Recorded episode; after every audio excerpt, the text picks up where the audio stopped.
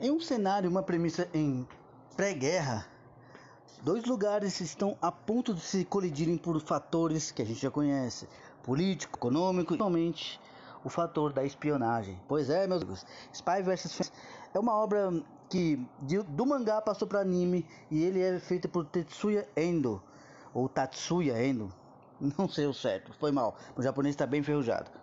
Mas tirando esses detalhezinhos, a obra conta sobre três personagens que eu te mencionar. Cara, são muito divertidos, porque cada um segue uma tendência diferente de natureza e principalmente de coordenação para interligar cada um. Essa é a situação de Spy vs Family. Eu sou o Jean Cury e seja muito bem-vindo ao podcast da Biblioteca do Fauno. E hoje vem mais uma dica de anime para você não precisar assinar o Crunchyroll um ano inteiro, mas vale a sua assinatura pelo menos mensal. E eu vou dizer o porquê após a vinheta. Bem, vamos começar do bem do início mesmo. Tudo com um personagem que é é o típico James Bond. Seu nome é Twilight, mas decorrente a uma missão nova que ele tem que matar um cara que está assim infiltrado e principalmente o filho dele está numa escola de alunos assim chiques e inteligentes. Twilight tem uma missão fora do comum. Ele vai ter que formar a sua família, vamos dizer assim, para a missão. Mas tem um porém, meus amigos.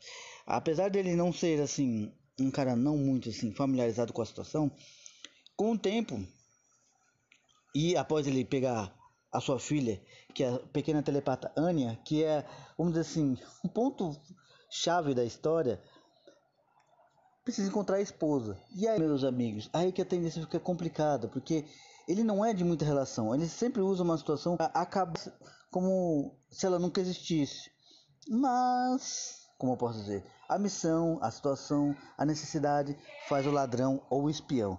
E aí que ele conhece a Yor, ou como eu posso dizer assim, a assassina perfeita, a rosa de sangue, ou se for fazendo uma tradução literária.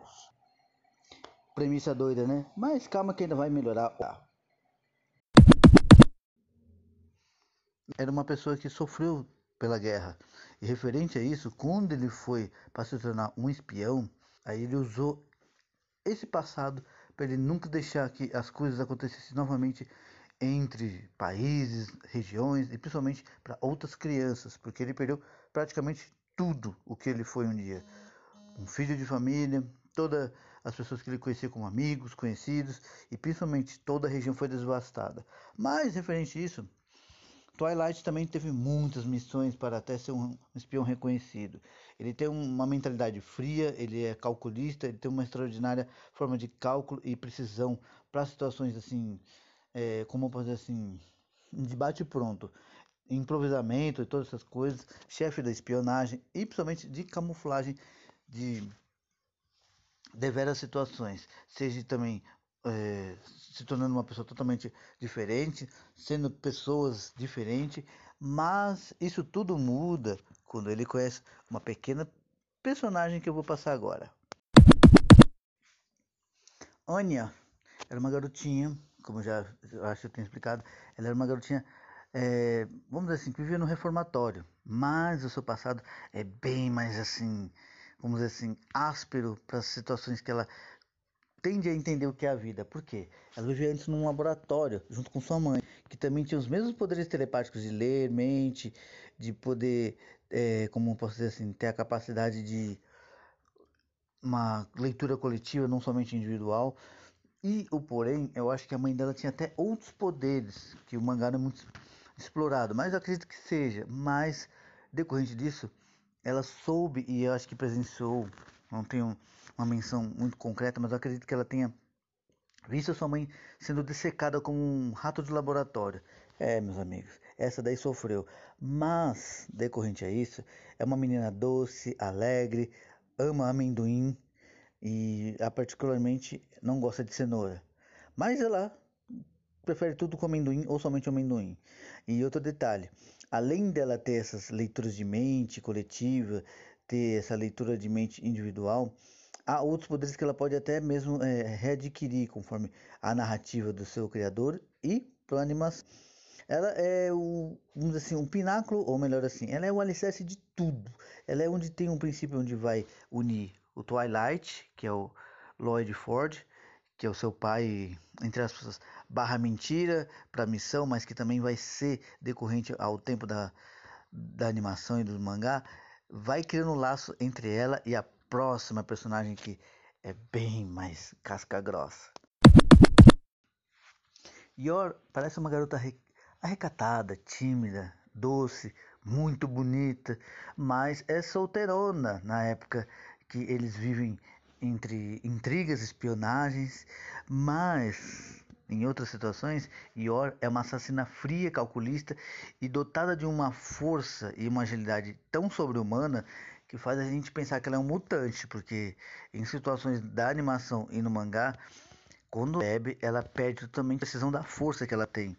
Isso, como pessoa, é uma pessoa gentil e às vezes um pouco assim calculista no que as outras pessoas ao seu redor falam sobre ela e o que ela deve fazer, pois afinal, né, todo mundo gosta de dar pitaco na vida dos outros.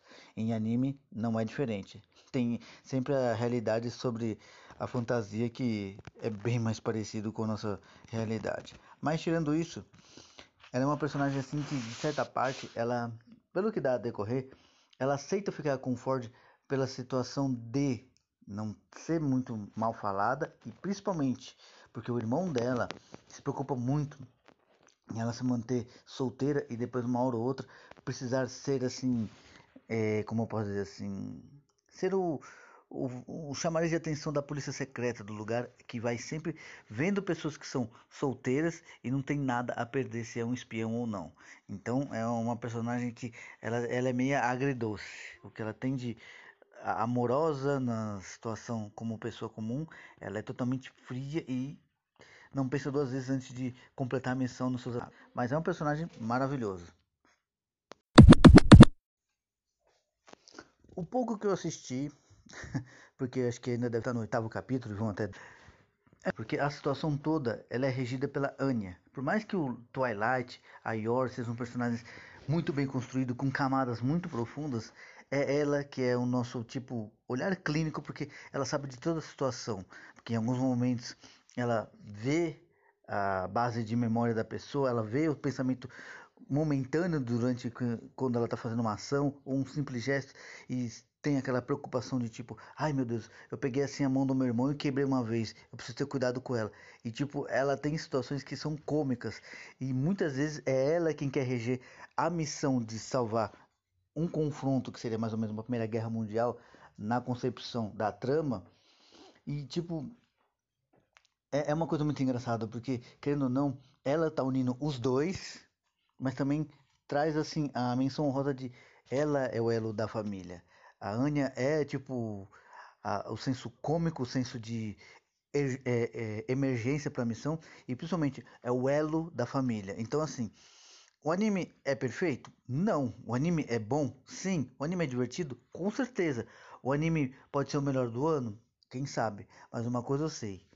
O criador de Spy vs Family é a verdadeira prova de que o trabalho faz ser ter o seu reconhecimento, porque ele já está mais de 10 anos tentando criar uma obra que fosse assim aceita pelo público. E ele não é ruim não. Outras obras que eu vi dele, que tem até uma personagem que é muito assim é, simbolicamente a Anya em uma versão mais adulta, mostra o quanto que ele já não fez de outras obras de fantasia, até mesmo de espionagem, e nessa ele já misturou uh, tudo que ele já tinha criado e conseguiu fazer uma concepção com o que ele mais gostava, que era James Bond, é, espionagem, assassinato e principalmente personagens que fossem assim caricatos, mas ao mesmo tempo é, necessário para a obra. Então, no meu veredito, Spy vs Family não é o melhor anime do mundo, mas é o melhor anime que você tem da atualidade dentre tanta porcaria que tem por aí.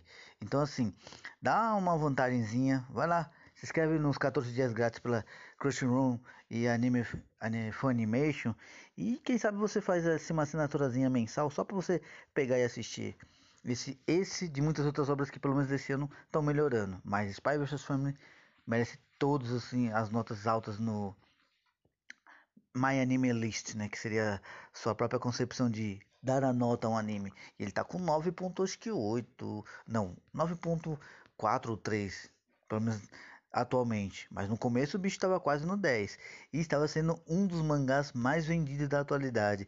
Então, cara, não é à toa que ele tem todo esse direito e mérito. Então, no que você puder é, abstrair dessa obra, seja no mangá ou no anime.